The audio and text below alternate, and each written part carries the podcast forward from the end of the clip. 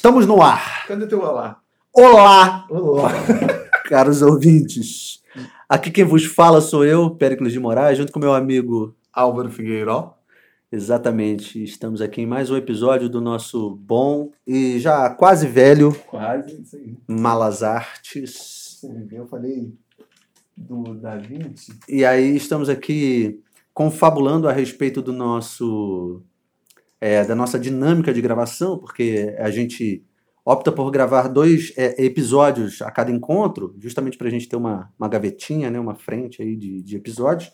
E acontece que o nosso grau é, etílico no segundo episódio é sempre maior do que no primeiro, então Quero inventar uma bebida que você, alcoólica que você vai reduzindo, né? seria maravilhoso. Já pensou? Você vai crescendo, né?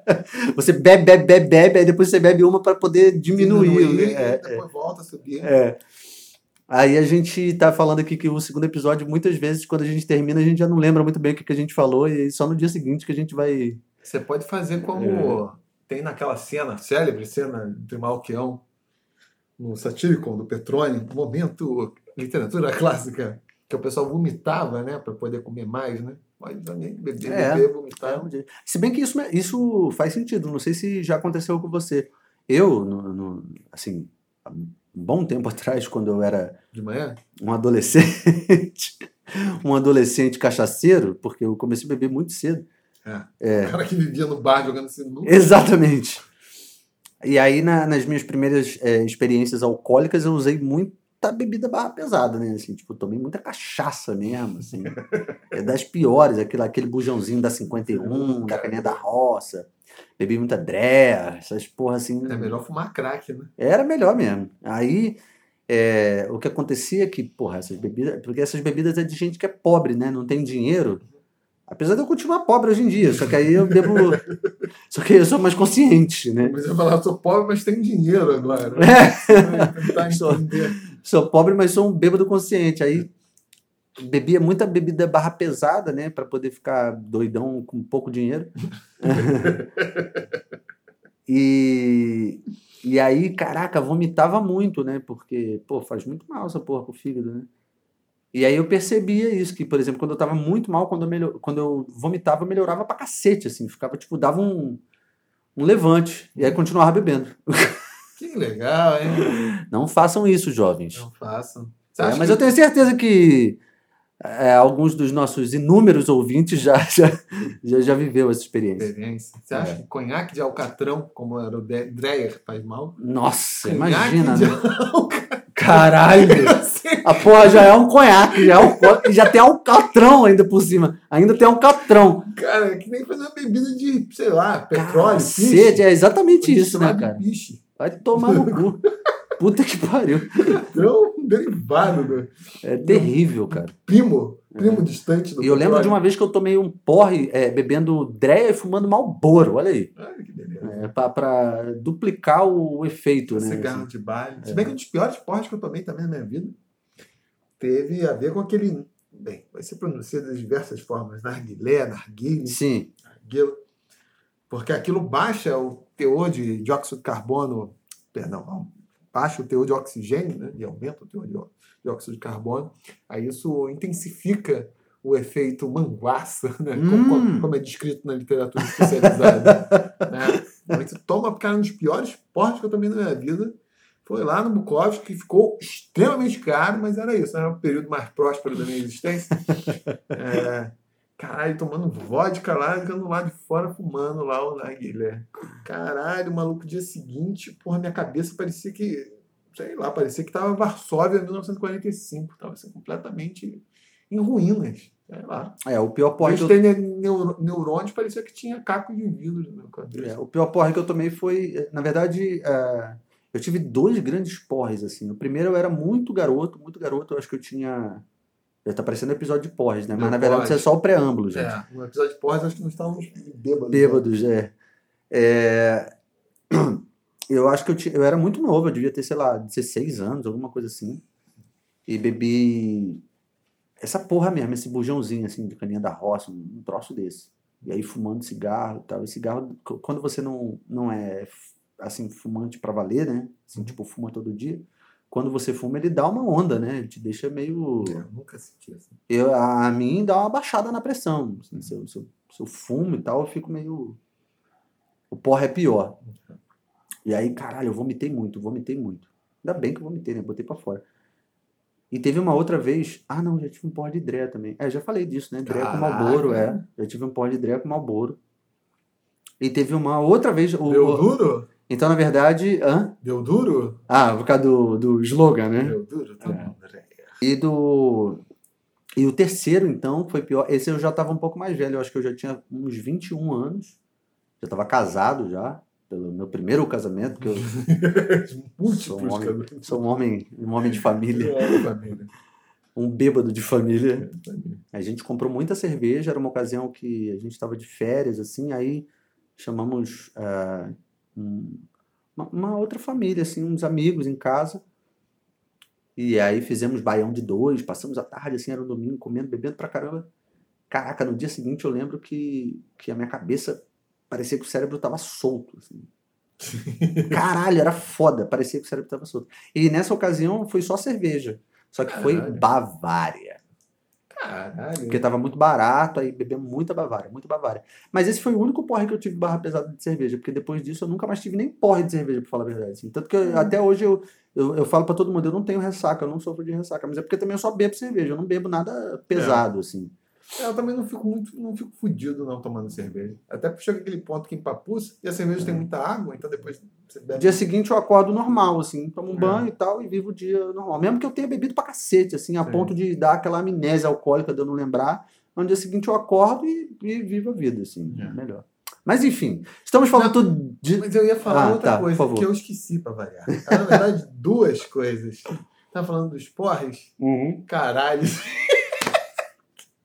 Esqueci. Era o quê? Eu falei Tu da cachaça, falando- é, tá falei de falando do ba- vomitar, que do quando a gente vomita a gente É, caralho. melhora. Falei do cigarro, Cigarro, caralho, não esqueci. falei do baião de dois, do casamento, que a gente É, recebeu pessoas, Já fudeu. bebeu Bavária, que era Ih, muito barato. Vai fazer a resenha. Não, não era nada disso? Eu tinha coisa a ver com bebida, mas esqueci. Esqueci. Tô Ah, que ficando. pena. Que pena. Tô, tô... Tive uma distração, um momento, um lapso aqui. Bem, uma coisa que eu ia falar é que eu cometi um erro no episódio aí que eu tava falando da Errata, Vinci. errata. Errata. Era. O Da Vinci não foi. Não foi assistente, é, aprendiz do Verrocchio. Não, falei merda. Ele não foi aprendiz do Ghirlandaio, que eu falei no último episódio. Foi aprendiz do Verrocchio, que aí daquele do, do anjo lá que diz a anedota, que com certeza é causento, que ele pintou lá um anjo que ficou tão bonito lá, um anjo no canto do quadro, lá que o Verrocchio falou assim, ah, desistiu dessa porra de pintura, né? Isso apareceu em algum episódio. Tem outros também. Tem um episódio que eu falei que era o Constable, mas na verdade estou querendo falar o Turner. Isso tudo eu percebo no dia seguinte, quando É. Então é o seguinte, Veróquio e Turner, vocês têm direito de resposta, se vocês quiserem. Vocês podem vir aqui, que vocês têm o direito de resposta. A gente calcula exatamente os minutos, aí vocês vêm, falam aqui. Ah, mesma é. quantidade e tal, tudo certinho, tá bom? É, você sabe que é, é, eu tive uma, uma ocasião em que eu estava conversando com um amigo que é. Ah, lembrei que eu ia falar. Ô, boa, então Vai, fala. vai, não, vai, não, não, fala antes que você esqueça, por favor. Ah, tá. Você vai esquecer o teu. Não, acho que não, acho que não. Não, não fala tu primeiro que eu vou anotar aqui eu lembro. Não, é que esse camarada, eu não lembro quem era, se ele era um, um amigo holandês ou americano, sei lá. Ele estava me explicando que o, aquela pintura da. Eu acho que é da, é da Capela Sistina. É, que quando foi feita, o. Como é o nome mesmo do cara que pintou? É o Michelangelo. Michelangelo, é. Ele não. Uma das tartarugas ninja. Uma- Exatamente, Rafael Donatello, Rafael Donatello, Michelangelo e Leonardo, é, Leonardo, exatamente. E o Michelangelo, quando foi pintar, ele não tinha referência nenhuma de rosto, né? Para colocar nas figuras é, ali. E aí, a, a- a- de acordo com esse cara, não sei se a verdade é o. É, o, como é? é Dave, o Dave. Você tá ouvindo aí? Eu sei que você fala português, mentira, não fala nada. É, ele falou que, que os rostos que o Michelangelo fez, todos esses ran- é, rostos angelicais, não sei o quê, eram baseados em pessoas da família dele. Tios, tias, Ah. primos, não sei o quê. Então, na verdade, tudo isso que a gente vê dessas figuras que, é, divinas, assim, é, é, do Michelangelo é tudo a família dele. É, é pode ser, eu não sei, tô por fora, né? Mas isso era comum, é, tanto que nesse período, né, Baixa Idade Média, Renascimento, era muito comum, por exemplo, nas pinturas sacras, o santo ser representado com a cara do patrono. O cara, sei lá, ia doar um, um tríptico, alguma coisa, um quadro para a igreja, um retábulo. O, esse cara que estava, que seria o mecenas, ele era retratado como santo, ou a santa, dependendo do caso. Às vezes ele aparece como um dos buchers no quadro, às vezes ele aparece como o próprio santo. Isso é comum mesmo. Né? Inclusive, ele falou que a própria figura do Jesus Cristo, a primeira representação desse Jesus Cristo que a gente esse Jesus Cristo bastante ocidentalizado, né? assim, meio loiro, olhos azuis, não sei o quê. Ele comentou uma coisa a respeito disso, que teria também um, um elemento assim, de que foi uma. Um, a primeira representação foi, foi a, um familiar de, de, do cara que representou. Isso, isso aí já é provavelmente caô. É. Isso aí já é provavelmente caô. Porque ah, estava dentro dos padrões estéticos, do que, que se conhecia. Tanto que os Cristo, o Cristo que era típico Cristo da, da, da arte bizantina. Tenho medo, bizantina. Não fala esse nome três vezes, senão. É, parece, parece uma questão de prova sobre Bizâncio. Já tinha alguns traços, embora fosse aquela coisa mais morena e tal, mas cabelos longos. Isso foi, foi mudando ao longo da história. Acho que não, essa aí do do Jesus do deve Jesus, ser meio, é, é porque isso, é, é. isso aí é viagem na maionese. Isso aí é de acordo com. Por exemplo, o Jesus bizantino já aparece com cabelo grande, com barba, mas em determinados períodos mais anteriores. E aí depende do Ocidente. Exemplo, os, Cristo, o Cristo carolíngio geralmente é aquele. É um Cristo sem barba, então às vezes até é diferente. Sim. Mas essa coisa de uma representação de um familiar, isso é provavelmente uma agregação de goma, né? Isso é até porque essa imagética se consolidou num, num período ainda que ainda que às vezes você não tem autoria das obras, é, uhum. isso aí é provavelmente viagem da maionese. Que nada impede que algum, algum alguém tenha representado é, assim é, tal, mas já estava se dado como uma uhum ali já no século XIII já estava com representação convencional esse de Cristo. Mas enfim, fala aí do. do tipo assim, ah, sim, a outra coisa é que, pô, tá falando de porra e caralho, mas um dos, acho que uma das piores drogas que eu tomei na minha vida foi a dose AstraZeneca, caralho. Ficou mal? Ficou mal? Caralho, eu não sei se toda vez que eu me gabo da minha saúde, me jacto da minha saúde, me fodo, né? Eu tava falando aí um dia que nós fomos pedalar, é, que ah, tu fica fudido quando toma vacina. Eu, toda vez que eu tomo vacina, eu tenho reação. Toda vez, é. Qualquer vacina. Nunca tive. Então, febre amarela, hepatite, porra toda, né? É, dor de cotovelo, dor de corno, todas as vacinas. Também nunca tive problema. Caralho, uma, fui vacinar-me. Gostou? E de manhãzinha, achando que ia ter fila aqui na Cruz Vermelha mesmo, não tinha. Ainda assim furaram minha fila, tinha três pessoas na fila e conseguiram. Caralho, que cara de pau, né, bicho? Porra! Filho da puta. Pelo Brasil, furaram minha fila. Três pessoas. Três pessoas, caralho. E um coroa chamado Jansen, olha só. Engraçado. Era, mas era AstraZeneca. Caralho, eu tomei a, a dita cuja, AstraZeneca, momento sommelier de vacinas. Porra, não senti porra nenhuma. Eu nem fui trabalhar, que achei que podia ter merda. Não que isso fosse um motivo para eu não ir trabalhar. Mas tu preferiu, optou por ficar em casa? Com medo da reação? Com medo da reação ah. e tal. Eu pensei que a reação fosse relativamente rápida, né? Uhum. Aí não senti porra nenhuma, não senti dor no braço, nada. Aí fiquei aqui, de manhãzinha também, acho que tinha uma 8 e blau, quase 9 horas. Aí fiquei de boa, aí chegou umas 8 da noite eu comecei a sentir assim uma soneira, uma dorzinha, assim, eu pensei, pô. Dor no braço ou no corpo em geral? É aquela dorzinha que tá assim, meio. tá ficando meio. Meio genzo, gripe? Meio guenzo, é, tá ficando meio. Uhum.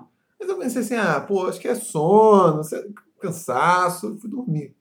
Caralho, dormi mais ou menos oito, um horário porra, bem cedo. Foi, dormir, foi deitar oito da noite? É, mas às vezes, tipo, eu acordei cedo, não sim, sei. Sim. Normalmente, ainda assim, tava cedo demais. Cara, dali foi tobogã. De emoções para o inferno. Maluco, cara, eu comecei a sentir uma friaca fudida. E, cara, tipo, eu acho que tinha LSD ou heroína, né? Heroína não, porque heroína não é alucinante, mas acho que tinha LSD de coquetel da, da AstraZeneca. Cara, que eu comecei, eu não dormia, né? Então eu ficava naquele semissono nervoso e com frio. Aí uma hora eu sonhei que eu tava dormindo no meio do deserto e Caralho, tal. sério. É, tipo assim. Mas cara, tu ficou naquele sono leve, tu dormia um pouquinho, aí dava uma eu sonhada, acho, aí eu acho que, não, acho que foi naquele, naquele limbo que você não tá dormindo. Tô mas- ligado, tô E, ligado. cara, aí eu, eu senti a impressão que eu tive que eu tava tendo alucinação. E eu não conseguia dormir. Aí tinha um dado momento, cara, lá muito fudido, no meio da madrugada. Cara, eu vi meus pensamentos, meus pensamentos. Eu sei que não faz sentido, mas é. Foi o que aconteceu. Foi o que aconteceu. Eu, eu, eu, eu vi meus pensamentos como bandejas trapezoidais, assim, de, de metal. Caralho, tu tomou E LSD, cara. E umas vazias, umas cheias. Cara, eu fiquei muito fudido, cara. Caralho. Não sei se foi silote, Pô, mas eu tô amarradão pra tomar agora. Cara, foi na, na merda, não, não esteja. Eu não, não sei se foi o lote, porque a galera da minha idade, né, da turma de Cefet, geral tinha tomado aquele dia. E ficou todo mundo bem ou ficou todo mundo mal? Cara, várias pessoas ficaram fodidas. Amigo meu Ah, falou mas eu, eu ouvi três- dizer que ela dá três- bastante reação. ficou com, dormiu com três cobertores É, e tal, tipo... Tem um professor meu que ele tomou e ele falou que ele achou que fosse morrer. Que ele. ele, ele falou que uma variação de temperatura do caralho, assim, era. Uma hora ele sentia muito calor, muito calor. Teve uma hora que ele sentiu muito frio ao ponto de achar que tava ficando com hipotermia, assim. Ele, ele falou que ele falou, caralho, eu vou morrer. Ele ficou pensando que ia morrer, assim. Aí ele botou o, o termômetro, ele tava com a temperatura muito baixa, muito baixa. Aí depois subiu pra caralho. Ele falou que foi. Foi, no caso dele, foi uma montanha russa de emoções. Era lá embaixo, lá em cima, lá embaixo, lá em cima. Caralho, É. maluco. Ele falou: caralho, eu vou morrer. Eu vou morrer. Ele falou mesmo, porra, eu vou morrer. Fudeu.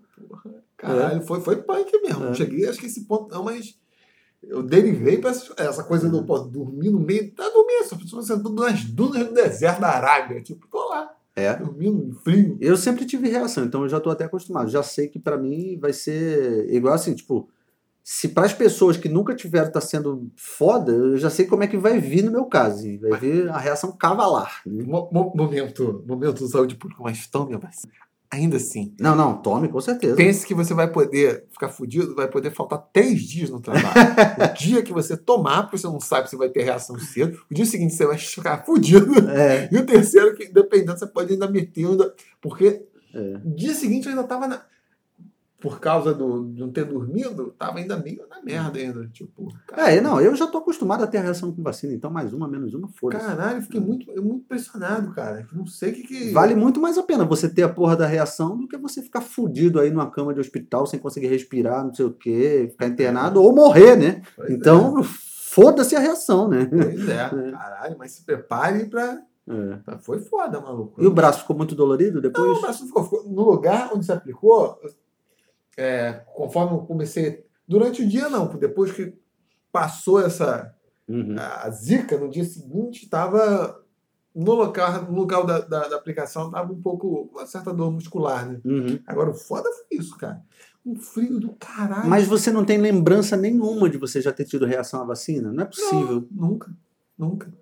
É mesmo? Talvez criança. Tu toma o tétano é, é, regularmente? Não. Ah, então. Tu deveria tomar. Deveria. Quando foi a última vez que tu tomou ah, o tétano? tétano. Cansei, Não, não é possível tu nunca ter tomado. cansei de pisar em prego de caixote de feira. Não, não, mas tua mãe. Tu tem cartão de vacina, essas porra? É, foi public, Tudo coloridinho? public, publiquei no Instagram, inclusive. Vamos abrir aqui. Ó. Mas deve ter o tétano lá. Não. Nunca tomou tétano? Mostrotor. Pô, cara, tem que tomar, cara, é perigoso. Ih, rapaz, a quantidade de pré que eu já tenho. Ah, você acabou de incentivar as pessoas a tomar vacina e tu já tá falando aí. Eu sou hipócrita. Olha meu cartão de vacinação. Ah, é igual o meu. É É, igual o meu. Esse aí, bonitinho, velhão. é um pré-histórico aqui. É, o meu também é assim, todo Tem- rabiscado, tem, todo. tem tríplice, tem antissarampo, tem BCG, febre amarela. Não, mas não é, é porque não é assim que funciona, cara. Tem esses grupos aí, mas tem uns que é meio tipo. Essas siglas aqui, essas porra toda, é o pessoal lá, aquelas pessoas que aplicam que entendem essa merda. Hum. Eu não sei saber, eu não, eu não sei te dizer, não. É. Mas deve ter também. AstraZeneca aqui, ó. Sabin aqui também. hepatite B. E teve gente que falou que eu não tomei a terceira dose de hepatite. Eu até falei aqui, porra, ainda bem que eu não postei meu imposto de renda.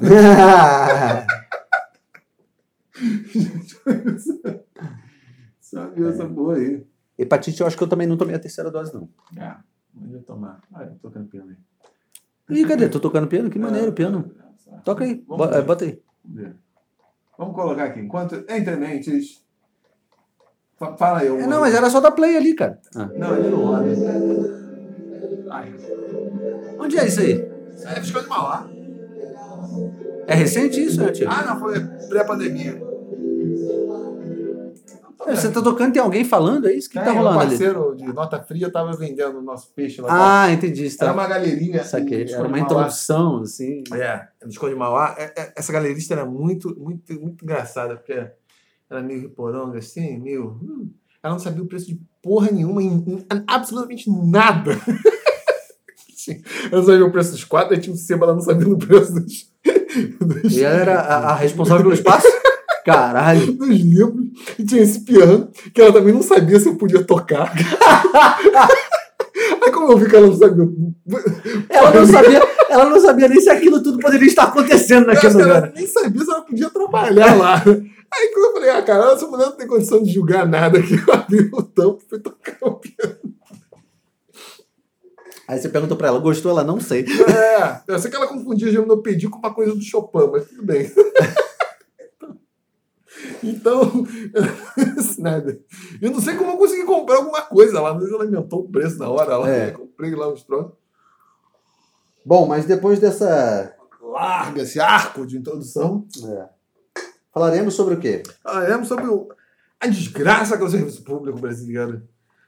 Fuja do serviço público. Fu- é, é- é- é, tipo, das poucas morais que eu tenho para passar aqui para as pessoas, uma delas é, é, se você encontrar uma bruxa no, bro- no bosque, estiver perdido, Encontrar o quê? uma bruxa no bosque, depois que você jogou miolo de pão na, na e ela estiver morando numa casa de, de, Do chocolate, né? isso já aconteceu comigo quando era criança. Ah, claro. É, de uma casa de chocolate. Quando você não, tomou uma outra vacina. Quando você tomou uma outra vacina com LSD, né?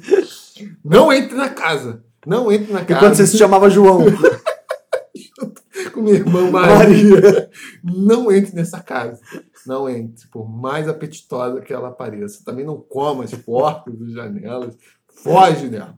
Foge. E se você, porventura. Isso é importante. Se você, porventura, for capturado, lembre-se de ter o osso de galinha para Ah. usar como dedinho para falar que você tá magro, né? Certo.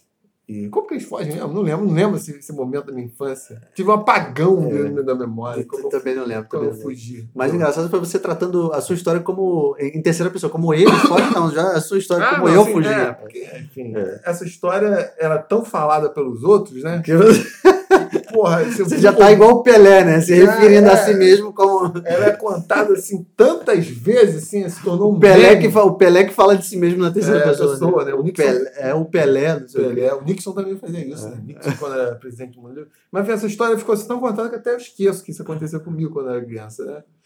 É um momento assim de. Mas também não lembro como eles fogem, não. um momento de crise econômica. Porque não tem Mas você como- falou do- do- dos poucos valores. Esse, é- esse é um dos valores. Os valores. Não, mas só, só completando um contexto, Sim, isso, não- claro. isso não aparece né, na- nas histórias, né? Isso aconteceu na época do governo Sarney. Então, de fato, era uma crise assim, econômica muito grande. Aí meus pais decidiram abandonar a mim e minha irmã Maria no bosque porque tava foda. Tava gastando muito, muito comida. A única coisa que eles fizeram foi um pão, aí você É, foi jogando. tipo, é, porque- Aí você já ficou com fome, aí quando viu o chocolate, tipo, você É. foi jogando o pão pra marcar o, o É. caminho, aí acabou. A única coisa que você tinha pra comer era o pão. Já tinha jogado no chão pra marcar o caminho, quando surge um- um- uma casa de chocolate, porra, É. vai. Porque eu não sei se você sabe essa história. É uma história de infanticídio, né? É verdade. É uma história de É. infanticídio, porque os pais. Mas eu perdoei meus pais depois que eu entendi o que era o governo Sarney. Sim. Aí eu vi que era a melhor coisa a fazer. e- Eles tinham razão ao tomar essa atitude. A outra moral que eu tenho para dar. Que você faria o mesmo se estivesse no lugar porra, muito medo. Casa do Planeta que tinha um livro que era assim: É, um pseudo livro, né? Assim, filhos, como não tê-los? E Hum. tê-los, como vendê-los, né? É. Que é, é uma paródia do, do poema, né? Que poema? Tem um poema. Eu não, eu não tenho certeza. Eu acho que é do, do, do Vinícius, que é Filhos por que tê-los. Ah, sim, porque tê-los. É do Vinícius, né? Acho que é. Eu acho que é Filhos por que tê-los e, e alguma coisa assim. É. Provavelmente é uma paródia, né? Ah, sim, filhos, né? É. Melhor não tê-los, é verdade. É, né? é. Ah, sim. O... A outra moral que você ia falar. A outra moral? Mas eu vou completar uma coisa com essa. Esqueci. Filhos por que tê-los. Vamos ver aqui no Google. É. Mas não era isso que eu ia falar, não. Vamos ver aqui. Filhos. Isso. Poema enjoadinho. Enjoadinha, do Vinícius, é Mas isso se mesmo? nós temos como sabê-los. É isso Ah, é mesmo. isso mesmo. É. Não, mas não é isso. Caralho, esqueci. Tá foda, hein? Tá chegando. Alzheimer. Eu queria concluir, é, porque essa é uma história de muita moral nessa. João Maria? É, do João Maria. Aí depois que aí meus pais decidiram re- re- retomar as crianças e mudaram o nosso nome para Álvaro Guilherme. É, Maria virou Guilherme. que gera essa confusão, as pessoas acham que a Maria Entendi. era uma mulher. Mas vezes era. José Maria o nome dele. Era João Maria É, e verdade. José Maria, só que para ficar né, diferente. Mas na verdade Maria era uma menina, era um menino, É o menino. que era o meu irmão de Guilherme. Alô, Guilherme! Alô, Guilherme, é isso aí. Perrengue aquela época. Então, a segunda moral que eu tenho, que não é tão, que é mais recente, é o seguinte, cara, jamais, jamais dependa do serviço público. Pra nada. Nem como emprego, nem como serviço mesmo. Fuja. Fuja. Sim. Se você puder encontrar, tipo, porra, cara, não sei. Mas, no- assim, a verdade é que ah, o- entendendo o público como, como Estado, né? ah, a verdade é que quanto mais pobre você é, mais do Estado você depende, né? E, e vice-versa, né? Depende pra te fuder, né? Não, porque. Não sei se você vai concordar comigo. Porque, assim, se você tem é, é, uma condição financeira razoável, você pode pagar pela sua própria segurança, pela sua própria educação, pela sua própria saúde e tal. Você pode bancar né, esse tipo de serviço. Ah, ou seja, você vai depender menos do Estado para esse tipo de serviço, assim, né? Que deveria ser, aliás, momento liberal. À vontade, à la vontade.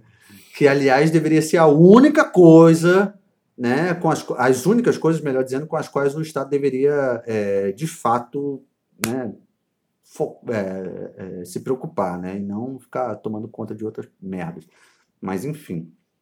E, e eu acho que, que existe uma, uma coisa que é inversamente proporcional, que é quando você, qu- quanto mais pobre você é, mais você depende do Estado e do serviço público para essas coisas, né? Tipo, você não pode pagar um plano de saúde, então você precisa do, do, do, do hospital público lá, que por mais seja uma merda e tal, é, é o que você tem. Você precisa da segurança pública, que por mais que você se sinta mais inseguro do que seguro com ela, é o que você tem e, e, e aí vai, né? Qual foi a outra coisa que, eu falei? Ah, educação, né? É, escola pública, essas coisas. Então, no geral, o Brasil é um país em que a maioria da população é, é mais fodida do que abastada, então é um país que depende muito mais do, do Estado do que do que do que do, do que pode bancar, né, esse tipo de serviço assim. É, mas isso que eu ia falar, em que medida, tipo, os serviços propiciados pelo Estado para segurança, era o exemplo que eu ia dar, exemplo lacrador. Tipo, cara, às vezes com a impressão que os mais pobres, né, moram em favela, ou zonas dominadas por tráfico, ou milícia, tipo, a polícia causa mais causa mais insegurança do que segurança, é mais problema do que, né, É porque isso eu acho que é um extremo, né? é, esse é o caso, acho que é o É. caso limite, né? Que é engraçado porque esse seria uma das funções mais básicas do Estado, né? Exatamente. Acontece o inverso, né? Aí levar a criança para a escola, toma teco aí, toma tiro, É. Essa é a mais básica de todas, né? é, de ação policial. Então, aí, no caso, o Estado está prestando. Aí é o inverso, está prestando a, a a- existência do Estado, no caso, é o serviço prestado pelo Estado é, é mais danoso do que não, não teria. No, no caso da polícia, eu tenho francamente essa impressão que, cara, claro, não, precisava Mas espera, deixa eu só fazer um comentário. Na verdade, assim, deixa eu só esclarecer contigo aqui é, uma opinião. Que não é o meu caso, por exemplo. Eu, eu não advogo a favor do, do, do armamento civil. Não sei o que, que você acha a respeito disso. do armamento civil? É, assim, da liberação e tal. Porque por Ah. mais que eu acho que seja problemático essa situação do, do, Uhum. do Estado não conseguir prover a segurança devida, assim, eu, eu, eu particularmente tenho uma certa dificuldade de aceitar a liberação, que as pessoas... Eu, eu tenho dificuldade de aceitar esse argumento, assim, de que ah, as pessoas armadas é melhor, porque o Estado É. não pode... É, Eu acho que um problema o cidadão ter determinados tipos de armas. Por exemplo, a bomba de hidrogênio. Porque Contém ironia. a de, a de nêutrons nem tanto. O foda de nêutrons é que vai matar uma série de outros, outras espécies de animais, além de seres humanos. Vai matar os cachorros, O matar cara- os passarinhos. O cara não consegue falar sério de... Então, esse tipo de armamento não é legal. Tem problema. Não, porra, não. Agora-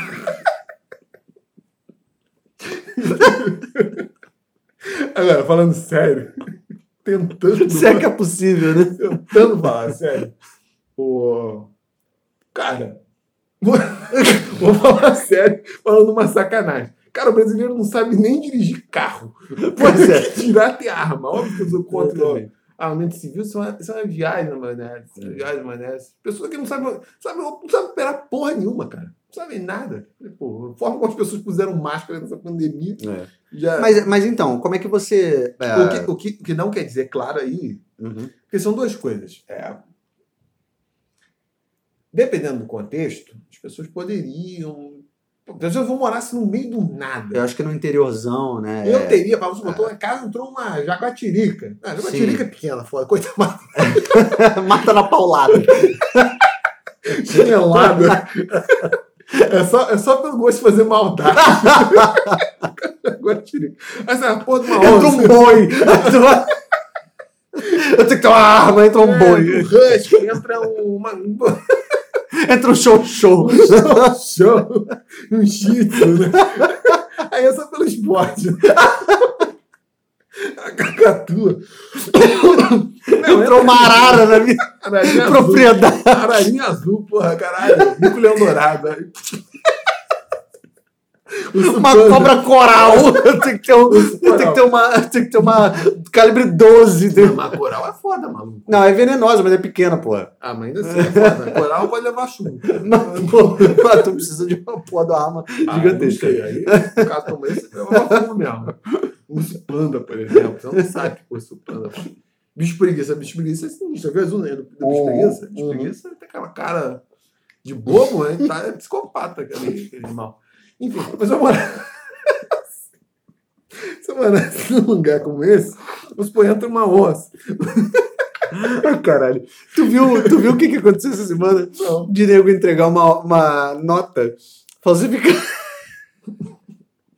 Foi o meme da semana. O cara entregou a nota falsificada de 420 reais.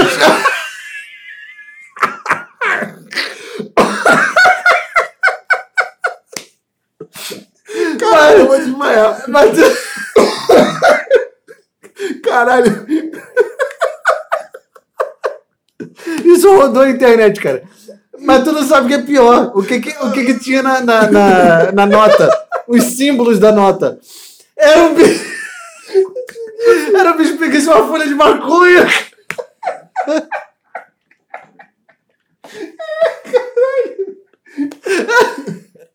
Bota em nota falsa 420 reais. É o sistema. E quem recebeu ainda devolveu o troco. É o sistema. Olha lá, olha lá, olha lá. É o sistema Olha vicegemal. lá, olha lá, 420.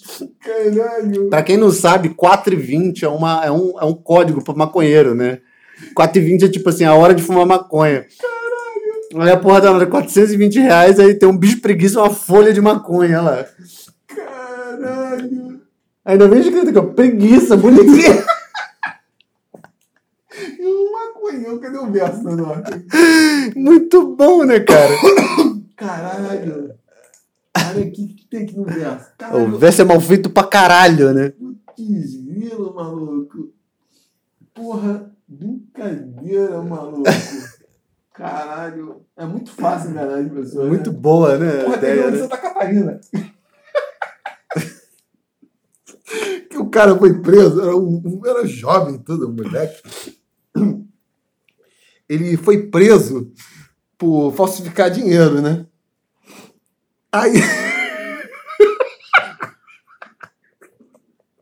ele foi preso de novo por quê?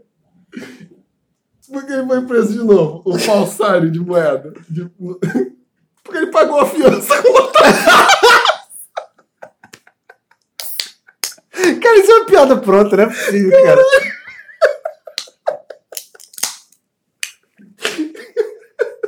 Não é possível, né? Cara, aqui, ó, a prova, o Google, a prova. Catarina. Ai, que maravilha. Vai, meu querido. Ih, travou essa porra. Caralho. Não é possível. Aqui, ó. Detido por usar dinheiro falsificado. Jovem paga fiança. Porra, cortou aqui. Com notas faltas e volta à prisão. Puta que pariu. Caralho. Ai. Brilhante isso aqui, né? Parece, é parece aquele conto do, do J.K. Chesterton, que era um escritor inglês, Hum. criador do, do, do Padre Brown. E tem uma história que é chamada O Homem que era quarta-feira. O homem que era Quarta- quarta Quarta-feira não, que era quinta-feira. Hum. Man was Thursday. É, é isso. Eu acho. Depois confere. Se estiver errado, eu faço errado Ah, no próximo. errado já. Aí ele vai, ele vai poder ter direito de Ele vai resposta. ter direito de resposta. Outro. É, que era isso, um cara se infiltra numa rede de, de, de anarquistas, um espião da polícia, para descobrir que todo mundo da, na rede de anarquistas são espiões também. Isso me lembrou aquele papo que a gente teve outro dia do concurso público pra gente da, da BIM, né? Agente secreto. A gente secreta. é. É, vou fazer concurso no Diário Oficial lá publicado. Aprovados. É. CPF, o nome. É bem capaz. né? Quem que faz um serviço secreto? Outra, outra pergunta. Outra, como é que você vai depender do serviço secreto brasileiro? Pois é. O que, que faz o serviço secreto brasileiro, irmão? Você sabe que ah, outro dia eu estava assistindo uma, uma eh, entrevista de um cara que ele é o. Existe agora os tais dos eh, hackers éticos, né? Hum. Que são aqueles caras que buscam falhas nos sistemas da- das empresas, enfim, ou dos governos até, entram em contato e para poder oferecer eh, formas de, de- de, eh, corrigir aqueles erros no sistema e aí, consequentemente, recebe uma recompensa por isso, né? E isso é muito comum no resto do mundo. Uhum. É, é uma prática, assim. Inclusive, as empresas elas já têm é, valores de recompensas pré-determinados para essas pessoas que chegam é, oferecendo a possibilidade de corrigir determinadas falhas que foram encontradas, assim. E aí o cara vai ganhando uma grana com isso, assim. Aqui no Brasil tem um cara muito conhecido, porque inclusive ele tem um, um canal no YouTube falando sobre isso, assim. É claro, acho que ele não, não ensina, mas eu, eu não sei, porque eu não acompanho, mas eu estava assistindo a entrevista dele num podcast que eu gosto de ouvir, que é o, é o Flow, né? Que é, que é bem grande. Que concorre conosco. Concorre, é, concorre com ele. Ele tá no primeiro lugar, a gente tá no segundo ali, ó. É, é, é, Páreo duro. A gente fica ali é, é, invertendo a posição. Uma hora a gente tá em primeiro lugar, outra vai ter segundo. É igual Globo e SBT. Assim. Aí. É melhor assumir que nós somos o SBT, ou seja, a gente nunca vai ganhar da Globo, como o Silvio Santos já. já, já. É, e aí ele foi lá falando que é o. Eu não lembro o nome dele, mas é alguma coisa a ver com. O, o, o sobrenome é Pato. Engraçado, né? Um cara que é hacker ético. E aí tá falando dessa coisa que, tipo, é, é, no, no resto do mundo, isso é muito. É uma cultura muito.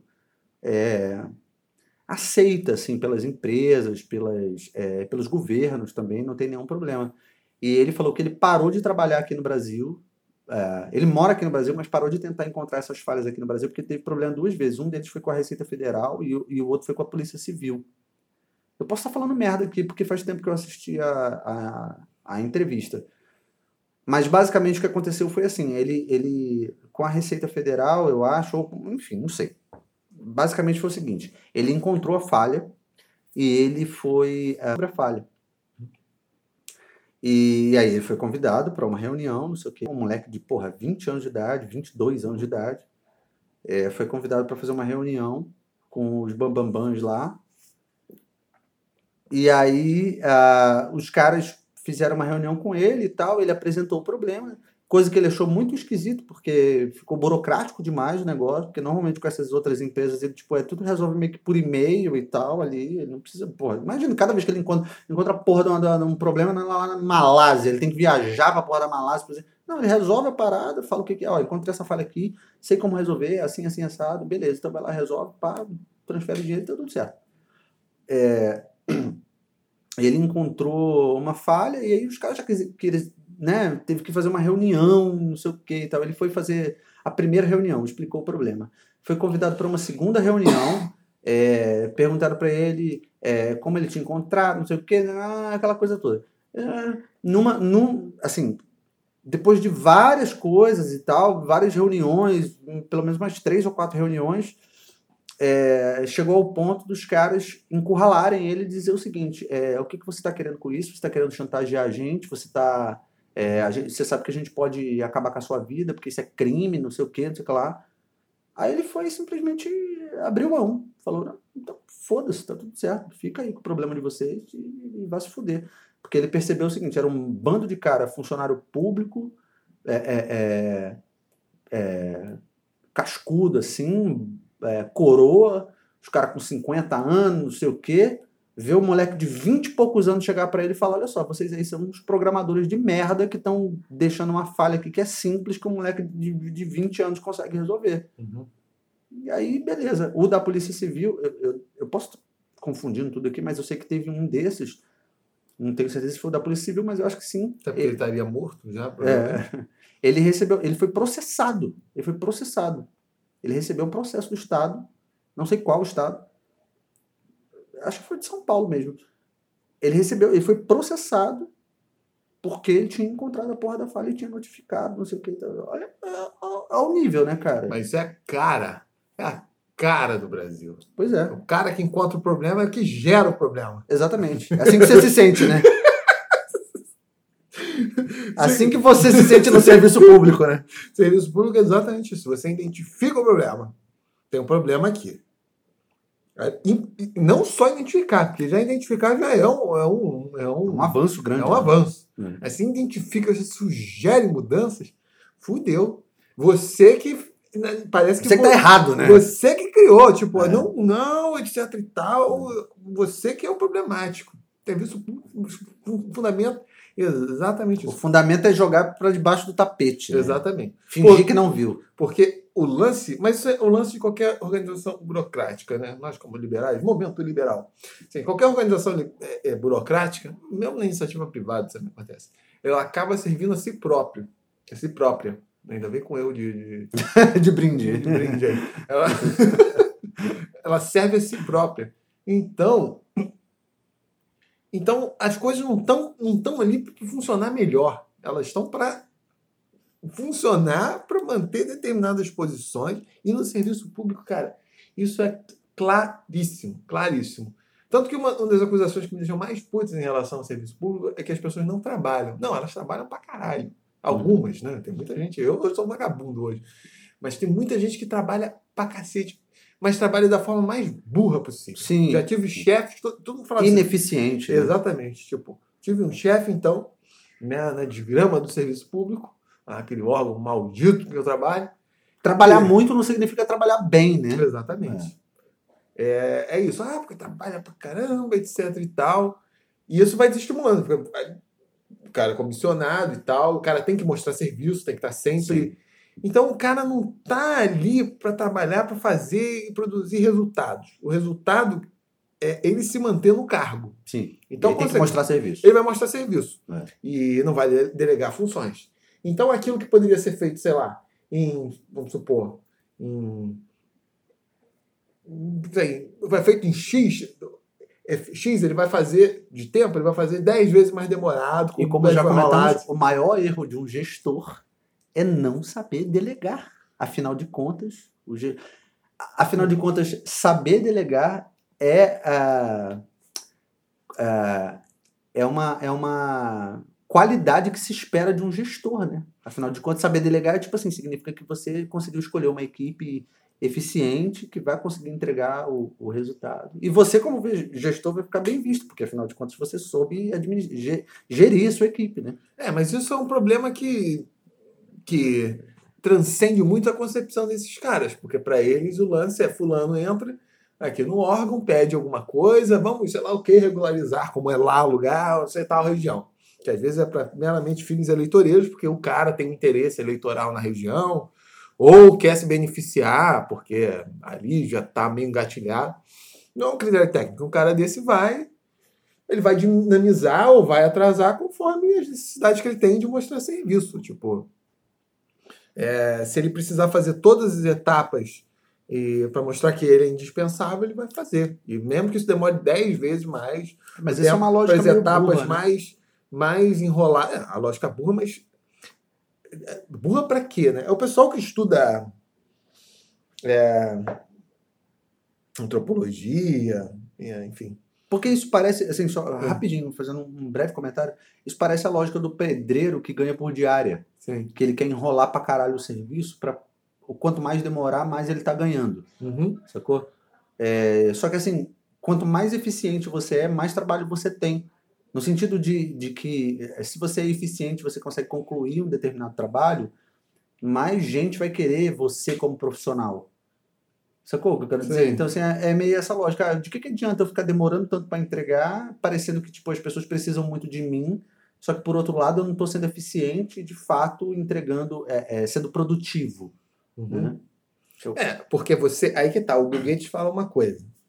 Ah, mas só fechando essa coisa, que era coisa da antropologia, o pessoal que estuda a sociedade, é achar que outras sociedades são guiadas por essa lógica econômica de que tem que produzir mais, ser mais eficiente, e às vezes não. Às vezes é, determinadas coisas você fala assim, pô, mas por que não é mais eficiente? Cara, porque não é, porque dentro da, de uma determinada lógica, o fim não é ser mais produtivo, o fim é outro, é reproduzir ah, sim, relações sim, sociais, claro. é. É, etc e tal. Aí tem determinados é, setores em que o, o, o, o, resultado ele não é perceptível a curto prazo, né? Uhum. É uma coisa que a gente percebe mais à frente, assim, com outros processos que precisam se desenrolar, né? Então, especialmente nesse campo, assim, da é, mais é, nesses aspectos que, que, que, estão relacionados a, a a sociedade mesmo, assim, né? né? Como você trabalha lá no ITERG e tal, tem tem uma série de outras coisas que precisam acontecer para uma determinada comunidade conseguir estar satisfeita com absolutamente tudo ali, não só a comunidade, mas também o Estado, não sei o quê e tal. Tem, tem muita coisa que precisa ser feita para que, que exista um equilíbrio dos interesses, assim. Isso não é uma coisa que se resolve em, no estalar de dedos, assim, né? Ah, sim, mas é, é, é que eu falo... É, são duas coisas aí. Uma coisa que o Bill Gates fala, assim, ele gosta de funcionário vagabundo.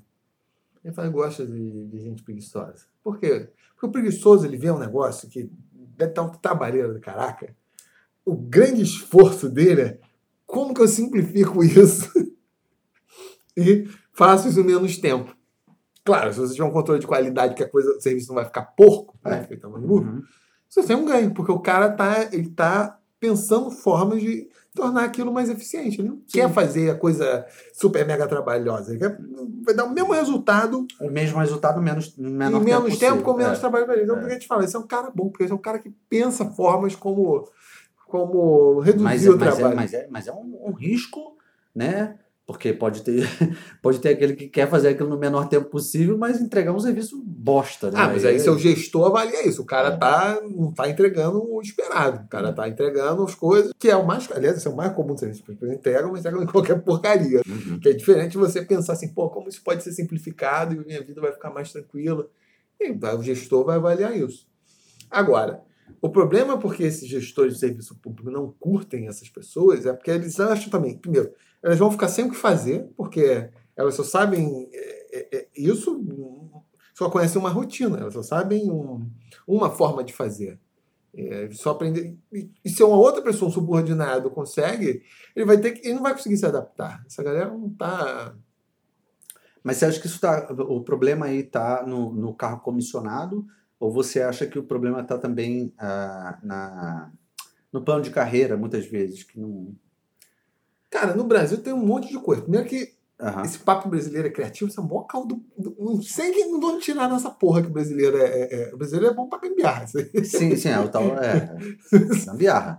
Mas, aí, mas confunde-se criatividade com a porra da gambiarra e com a porra do jeitinho brasileiro. Exatamente. É. Porque a gambiarra, ela não. Ela não, ela não, é, não é isso. Ela não é uma forma. É, se eu pensar bem no conceito de gambiarra, não é que a coisa está mais eficiente. É, é uma, ela tá mais. Ela funciona, mas está mais precária do que o jeito que tem que ser E feito. pode dar merda aí. Pode, e pode dar merda É. em algum momento. A gambiarra não é isso. Não é uma solução. Caralho. Boa e eficiente. eficiente. Porra, é, que vai gerar um resultado legal. Não sei que é não. tão segura, ou que É, melhora, melhora algum aspecto ali. Na gambiarra, A gambiarra é assim, você vai conseguir resolver paliativamente, mas uma hora. Vai dar merda. Então, é, é isso que, que nós, nós somos bons. Então, criativo é, tipo, mas seria. Na verdade, a verdadeira criatividade seria realmente melhorar os processos. E as pessoas não conseguem, cara. Isso é uma dificuldade. Tanto que aqui, cara, aqui não surge ideia nenhuma. Aqui não surge. é. E quando surgem ideias novas, elas são fossificadas e fossilizadas muito rápido. Esse papo que nós somos criativos é um caô. Então, já tem uma dificuldade crônica em, em pensar as coisas diferentes. Isso é mentira. Isso é um dos maiores caôs que tem e falando isso. Nada. Nós pensamos completamente rotineiramente. Não, não inovamos, não temos essa capacidade. Porque também é o seguinte, nosso individualismo é muito louco, né? Não é um individualismo. É um individualismo muito selvagem. Não é isso que o individualismo fa- favorece. Ah, o cara ali pensa diferente e tal, deixa o cara criar ali, o cara vem com uma ideia, depois o cara valorizar. Isso não Uhum. acontece aqui. Então não cria porra nenhuma, não cria tecnologia, não cria formas de expressão artística nova, não cria porra nenhuma. Nada. Cria ideias acadêmicas novas. Que é um deserto. que é uma desgrama nesse, nesse aspecto. Para piorar, na, no serviço público, e sobretudo no serviço público estadual, é, você tem nesses cargos de gestão as pessoas que fazem o meio de campo entre o técnico, que nem sempre é um concursado, mas dependendo, às vezes é, como é lá no TEC, em certas circunstâncias, os caras que fazem são, geralmente são cargos comissionados. Uhum. Por exemplo, lá onde trabalho não tem não tem um número fixado de, desses cargos de gestão, de diretoria, gerência, fixados para os cargos de carreira, ou seja, as pessoas que fazem concurso. Então, conhecendo a nossa política aí estadual fluminense, o que isso acontece em outras instâncias também, municipal, federal, enfim, mas no estado do Rio isso é muito precário em relação ao governo federal. Essas pessoas que fazem esse meio de campo, elas elas estão ali para se reproduzir. E então significa que, na verdade, elas visam a política de governo. Porque o cara lá que está no Guanabara, nosso cantor católico Cláudio Castro, quer fazer, ou os políticos estão em volta. E a preocupação é anular os técnicos, porque se mostrar que os caras pensam diferente, tem como fazer de uma maneira mais eficiente, essas pessoas perdem a função e perdem essa. E ao mesmo tempo, o nível superior também não vai querer isso, porque vai, vai dificultar a, a instrumentalização e o clientelismo da máquina. Né? Então, os dois, os dois níveis que estão acima não têm interesse nisso. Só que para esse nível médio da gestão, o lance é mostrar que está fazendo um serviço, que é indispensável, que, Mas, espera. que tem que estar ali. é, Só, só para dar um exemplo. Aham. Eu sou o cara lá que resolve, ou resolvia, né? Porque eu fui perdendo essas funções, de pesquisa fundiária. De identificar quem é o dono da terra. Que deveria ser uma coisa óbvia, né? Tipo, só mandar para o cartório. Mas no Brasil isso não é. Por uma série de questões, né? A nossa situação fundiária é toda enrolada. Então, muitas vezes, você precisa fazer uma pesquisa muito enviesada, né? estudar os topônimos, estudar mapas, procurar nos lugares menos óbvios. Bem, isso aí foi um negócio que, que eu fui pegando e tal, fui me tornando bom. Mas nesses quase seis anos que eu estou lá, eu nunca tive acesso ao sistema que é o CIS, é o CIS, é, o CISPAT, que é o sistema que diz sobre o patrimônio, as propriedades públicas do Estado do Rio de Janeiro.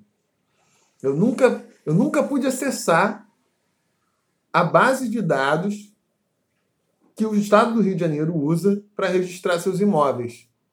Ou seja, eu não tenho acesso a uma ferramenta básica, depois de seis anos, para saber, para fazer meus trabalhos. Por quê? E, e, lá acontece. Só os comissionados têm acesso a isso. Porque. Caralho, mas. Porque isso é uma fonte. Por quê? Exatamente. Você pode acessar a base de dados. Se precisa se fazer alguma consulta, necessariamente tem de ser um comissionado que vai fazer, como acontece em outros sistemas também. Tem um sistema de pagamento lá que só um cara comissionado tem acesso, que é a coroa, inclusive. Parece, inclusive, uma avô. O dia que, que o cara passar mal, morrer, ficar puto, mudar mas de emprego... Isso é um absurdo, cara. É, mas isso é como... Você trabalha numa, numa, é, num órgão que lida com é, registro fundiário, essas coisas. Como é que você não pode acessar? Você é o técnico do negócio? Eu não tenho acesso.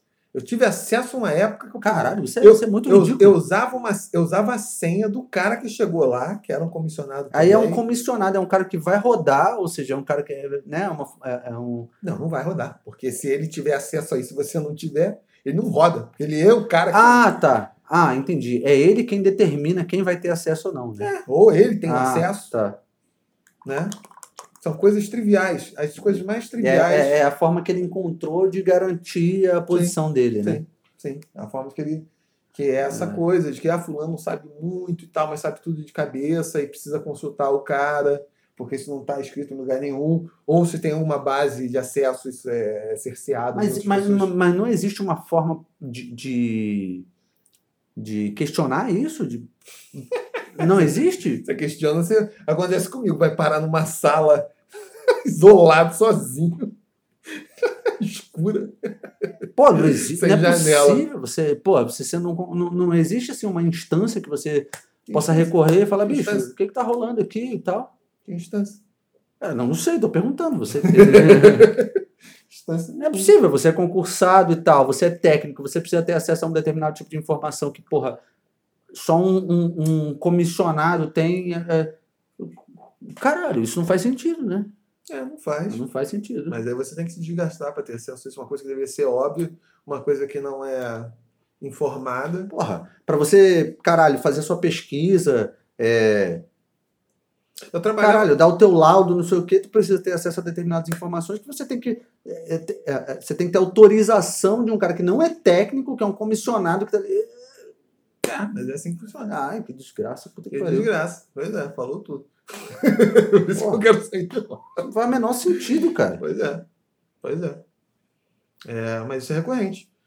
E, essa, e é isso, porque essa, e é por isso que serviço público, pelo menos, acaba sendo ineficiente por isso, porque as pessoas estão ali, às vezes, para se reproduzir, aí o lance é mostrar serviço, e mostrar serviço significa fazer o serviço de forma ineficiente, tentar anular as pessoas que podem, por algum motivo, concorrer com elas, é, sob- sobretudo os concursados, que, né, tipo... Sim, que é quem tem. Porque tem um, Ah, isso tem um desincentivo, porque como você tem uma posição segura, então você pode escolher o caminho de ficar um vagabundo, como eu já escolhi, porque a tua posição está assegurada. Ah, Então, mas você não escolheu isso também, né? Assim, até porque você tá tentando sair de lá, né? É. Você não é o cara que, porra, ai, se conformou com essa porra, vou passar o resto da minha vida aqui, sem fazer porra nenhuma, só coçando saco, não sei o que e tal, e ganhando meu dinheiro, e, e Pois é. porra, mas essa você tá buscando outras alternativas pra É. sair daquela porra. mas assim. essa mas essa é uma estratégia. Porque é o que acontece com muita gente, acho, acho que na verdade a maioria das pessoas é exatamente isso, né? Não, mas isso teria acontecido comigo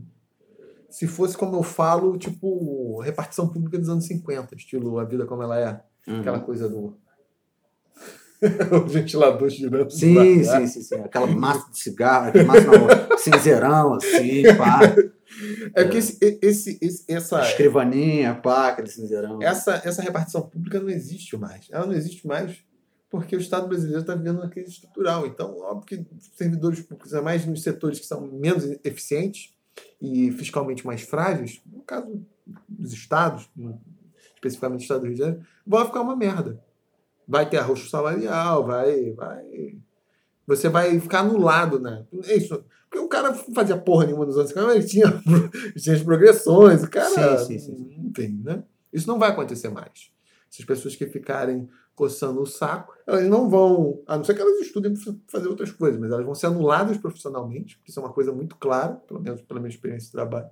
Elas, porque isso é importante anular profissionalmente os técnicos. Mas eles- você acha, você a- acredita que aparentemente existe uma parte do serviço público que se satisfaz com essa condição só pelo fato de ter a, a tal da estabilidade? Acho que sim.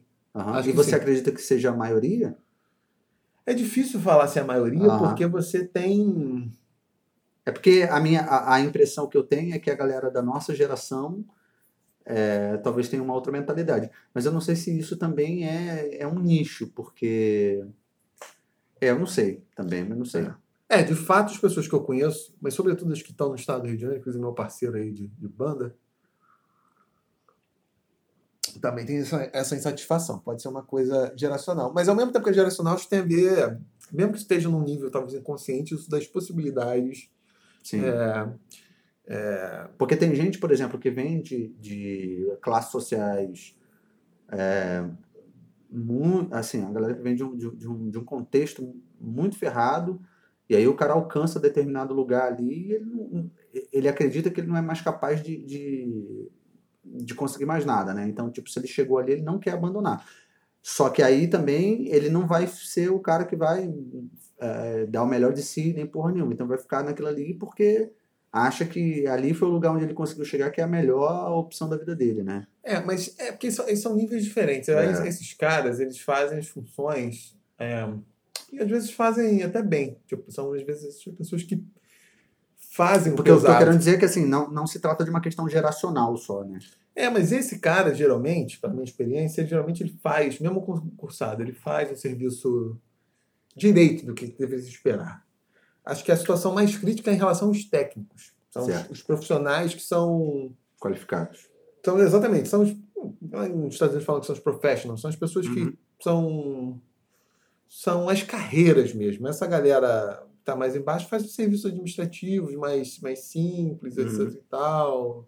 Não tem muito, não tem muito perspectiva de, ah, de eles terem uma interferência muito grande em termos de acho que a situação Ah, eu entendo o que você a situação- a É uma galera meio que só recebe ordem e... É, uma coisa é, tipo, É, e geralmente, geralmente essa galera, pela minha experiência, geralmente eles fazem um serviço assim, Aham.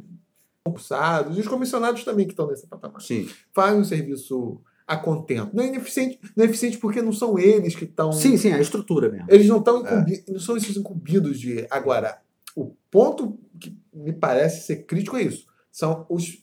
Estou falando isso mais no Estado. Depois eu vou falar do governo federal, porque é um pouco diferente, aparentemente. É, são os, esses que são os analistas, os técnicos, são os caras que deveriam ter Autonomia. uma autonomia maior e ter esse diálogo o que, que o governo acha, o que, que é uma política de Estado. Né? Deveriam Quem realmente interfere nos processos. é, exatamente. São as coisas mais. um Uhum. trabalho mais específico e, e técnico. Essas, pelo menos na experiência nos Estados Unidos, é um esforço sempre para anular os caras. Porque se eles, se essas pessoas passam a ter uma ingerência muito grande, elas vão solapar as posições desses gestores que precisam se reproduzir, então precisam fazer as coisas mais ineficientes, e vai dificultar a politicagem se intrometer, porque várias coisas que são pedidas não vão, não vão apresentar critérios técnicos e são essas, são essas, e são geralmente essas que se tornam as mais vagabundas. É, bem, alguns talvez por opção e tal, tipo, mas também tem muito um processo de. Isso, isso eu observei com vários. Lá tem, tem profissionais, exemplo, tem um, um cara que é voltado para agroecologia e tal, um engenheiro agrônomo, cara excelente, tipo, pô, cara ia aos assentamentos, ensinava, até no episódio do agrotóxico acho que eu mencionei, é, formas alternativas desses pesticidas orgânicos e tal, o cara é realmente muito bom, muito o cara sem cabeça aberta, o cara completamente estimulado. Não sei como está hoje, mas chegou um dado momento que. Exatamente por isso. Uma Fala- pena, né? Que falava isso, que isso Caralho. dava inúmeras sugestões. Tipo, um cara que poderia, tipo. Tá sendo estimulado a desenvolver um projeto para Sim. dinamizar essas coisas Uhum. mesmo, de, porra, como criar formas de pesticidas adequados para esses caras. Esses caras super, super, super, super estimulados. Ah, E isso com diversos outros. Diversos outros. Porque essas pessoas não. Ele mesmo falava, cansei de escrever relatório, relatório, relatório, toda semana. tristeza, não, né? dava, não, bicho? dava, não dava em nada. Tipo, chega um dado momento que você vê que. É isso, você está numa posição confortável, então se você fizer muito ou fizer pouco, o teu salário é rigorosamente o mesmo. Se você fizer muito, você vai entrar em conflito com, com, com a gestão, vai se desgastar e Uhum. você não vai ganhar porra nenhuma, também não vai ascender, É. não vai conseguir Só vai mudar. ganhar cabelos brancos, hipertensão. Exatamente. Então as É. pessoas paulatinamente vão. Por isso que eu sempre falei que um ponto crítico lá, como em diversos outros, e essa é uma diferença em relação ao Serviço Público Federal, é os cargos têm de ser ocupados pelos técnicos. Os- Não, tem que ter uma por- proporção relativamente grande de cargos de gerência, de gestão, serem ocu- ocupados por, por funcionários concursados, justamente para ter uma ideia. O que que é política de Estado? O PT fazia muito essa crítica em relação a Itamaraty, como se Itamaraty funcionasse, de- em certa medida eles tinham razão, é, funcionasse de forma muito autônoma. O Itamaraty tinha um espírito de corpo, até porque tinha um nível de seleção altíssimo, muito forte. Então o Itamaraty meio. Ele não pensava tipo, a política externa em função dos interesses do governo. Pensava mesmo que com o corpo de diplomatas entendidos em relações Aham. internacionais que achavam Que é quem definitivamente entende daquele caralho ali, então. É, né, só que não pode acontecer isso, não vira uma pura te- tecnocracia. Sim, Democracia, sim, sim. o governo muda, tem. É. E o É, PT tem que faz- haver um diálogo, mas assim, a, a, a, a, a- palavra dos técnicos precisa ser levada em consideração. né? Exatamente. E a crítica do PT, nesse ponto, fazia certo sentido, apesar da política externa do PT ser esquisita pra caralho. Não que a do Bolsonaro também não sei. Oh! Mas enfim. É, é isso, tipo. Os caras têm que, em alguma medida, dialogar. Nós achamos que agora tem que ter relações com os países. Uhum. Tem que ter.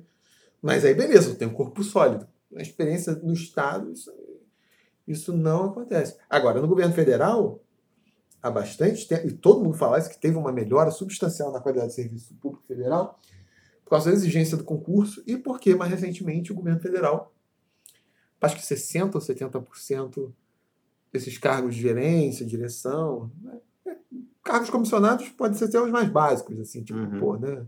Escrivão, o office Ah. boy. Mas 60%, 70% desses de gerência e de. Esqueci a proporção exata. E gestão são para os funcionários da carreira. Justamente porque isso aponta a possibilidade do cara subir Certo. e para ter isso, porra, o cara que tá ali Sim. e vai uma Ele política tem- do, de- do corpo técnico Sim, do que. exatamente. Aí, aí, aí se falar assim, ah, É eu independente do governo, né? É o cara que tá ali é, é- é- é- é querendo desenvolver um projeto a longo prazo e tal. né? Exatamente. Tipo a É. PGE, que é a Procuradoria Geral do Estado. Eles têm Uhum. planejamento, se não para até 2030. Pois é. É Porque ele sabe que ele tá ali, caralho. Exatamente. Não é tipo certa presidente. Ele pode desenvolver aquele caralho. Entra presidente, sai presidente, foda-se, não importa. Não é tipo o presidente lá que falou que ia fazer, entregar 200 mil títulos em um ano e meio. que inventou, do, tirou do cu. E esses comissionados que estão nessas posições não vão contestar, porque contestar é tipo. Ou vai contestar de uma forma completamente. Uh, Uhum. cerca Lourenço. Ou não vai, cara. Aí outra qualquer coisa Ou absurda. se você contestar, você é visto como debochado, né? debochado. Não, é eu não só contestei, eu ri na cara da mulher, realmente. Mas era a única coisa, a única arma que eu tinha, tipo, porque não adianta falar. Mas é uma coisa tão ridícula. Como que pegou 20, 20 mil títulos em 20 anos? Como em um ano e meio entrega, entrega 200 mil? Isso vai aumentar mais de 10 mil por cento. É um, é um negócio. Né, Você fa- Você fala isso qual- qualquer coisa. Ah, tipo, vendi. Porra, vendi 20 brigadeiros em. nesse período. No- nesse mês. No próximo mês eu vou vender, porra, 20 mil. É. Vai... Como? Isso é incrível um negócio desse. Você vai abrir uma franquia, você vai fazer o quê, né? Como? É. Mas, agora, no Serviço Público Federal, tem essa proporção e, consequentemente, é, foi tendo uma melhora. Mas no Estado do Rio, não. E isso não vai acontecer.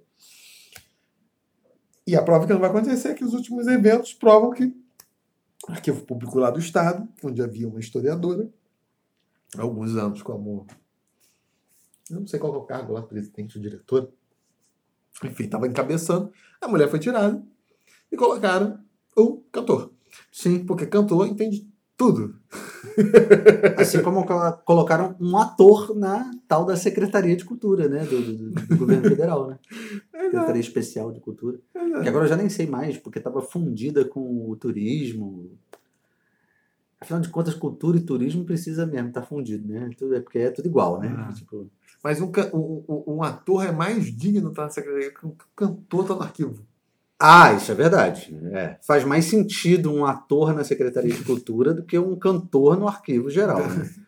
E Isso é para verdade. piorar, o arquivo como uma instituição pequena, presume-se que a pessoa tem que ser ou, ou uma, Especialista. ou uma né? especialista na área, É. ou, se não for especialista, alguém com uma vasta experiência de, Sim, de, de, absolutamente. de, é. de gestão. Porque não dá É. para ficar um, um É. cara que não entende. Para piorar, no arquivo público do Estado só tem um funcionário. Eu não sei se tem um funcionário ou nenhum concursado. Então fudeu. Então, todas as pessoas que estão abaixo, ou elas vão se levar a fumo, submetidas a essa porra desse cantor que não entende porra nenhuma de nada. Que loucura, Aí né, depois o bicho? nego não entende porque as coisas pegam fogo aqui, né? Que loucura. Falando nisso, acabou de pegar fogo em São Paulo, Essa né? é. É. Que beleza, maravilha. Mais uma vez, né? Porque teve a, o Museu da Língua Portuguesa, né? Também, Museu atrás, Nacional. é, Museu Nacional Muita aqui. coisa pra pegar fogo. né? É, caralho. Aí dá pra fazer um... a fogueira de São João imensa. É, com- já é. agosto, já passou a É. época. Mas é isso. Não, não, mas temos anos à frente aí pra fazer outras fogueiras de São João. Com... Agora, o que, que eu fico bolado é isso. Essa. Ah, fica isso. As pessoas pedem mais Estado, mas não, não pedem uma reforma do Estado. Mas eu ia te exemplo- perguntar uma coisa antes de você concluir. Quando você fala não dependam do serviço público, você está se referindo ao fato de não, é, é, não depender disso como é, carreira, ser concursado, não sei o quê, ou não depender disso como serviço mesmo assim? As duas coisas, né? As coisas. Eu. Quando eu falei. Ou o contrário, inclusive fazer contrato com. com, com Ah, sim. Você, é, qualquer é, coisa. Tá. Qualquer Ah. coisa. Não depende. Ah, é verdade, porque quando você faz um. Nossa, meu irmão, quando você vai. Você pega um editalzinho aí qualquer, ou então você é contratado para para tocar numa prefeiturazinha qualquer aí. Não, o prazo para te pagar é três meses. Você toca e daqui a três meses você Mas recebe. tá pagando já é uma boa. É, mas demora. Isso quando, quando você não tem que forçar a barra. Eu já tive uma experiência em que eu. Eu não era a pessoa responsável, né? Mas a contratação foi feita, não sei o que, a gente foi tocar.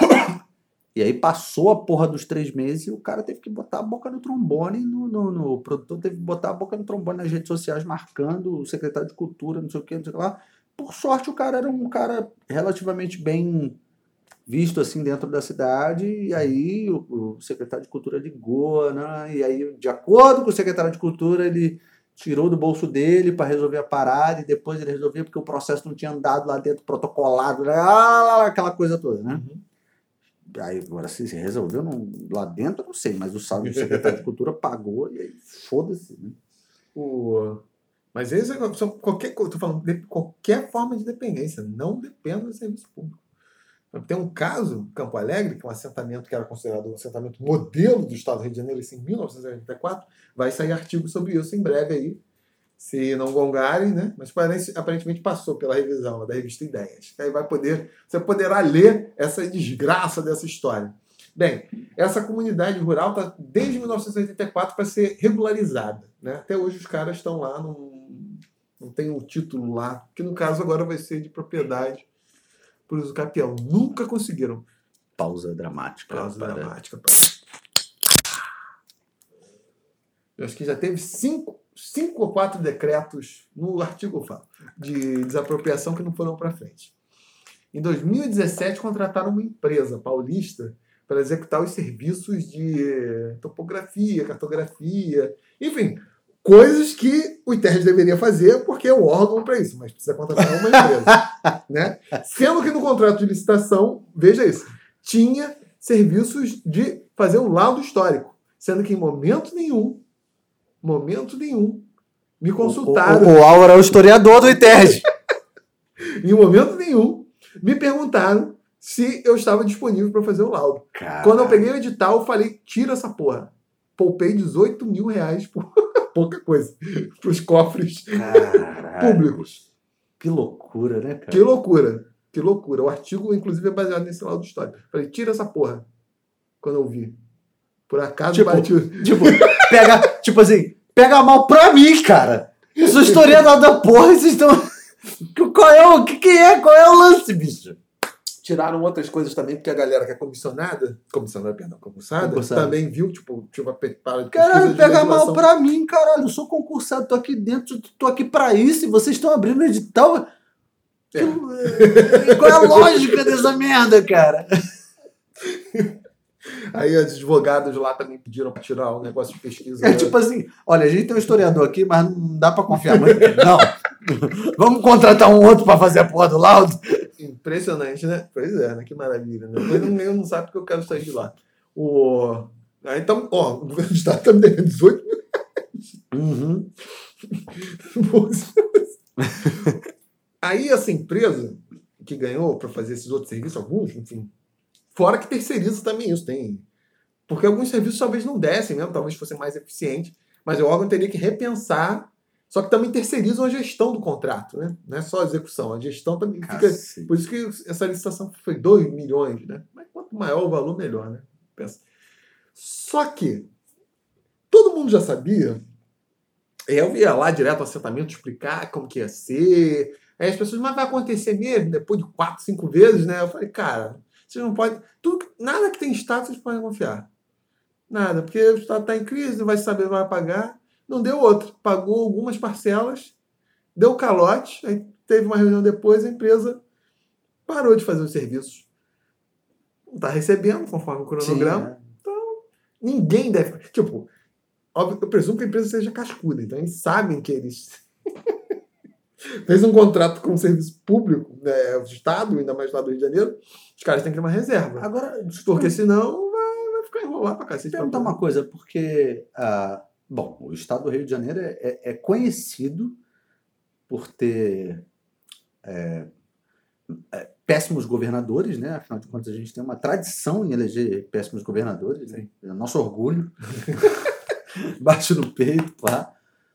E, e além disso, por ter é, um orçamento muito problemático, né?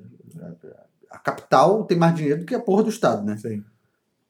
eu fiquei muito impressionado como nessa pandemia não teve crise é, é, é, no salário dos é, funcionários do Estado, né? Que, que teve anteriormente, né? Sim. Como- tu, tu É tem porque- alguma ideia? Porque o Estado negocia. Porque é o seguinte: o Estado, enfim, o Estado do Rio, estou falando da parte do governo, tem uma série de problemas mesmo de gestão. A gestão do Estado do Rio de Janeiro é muito mais, de, de longe, de longe, muito mais deficiente e amadora do que, por exemplo, da Prefeitura do Rio de Janeiro. Uhum. Isso tem a ver, por um lado, com o fato de que o, de Jane- o Estado do Rio de Janeiro, até 75, não fazia parte da. eh, Era uma outra entidade Uhum. federativa e não, não incluía.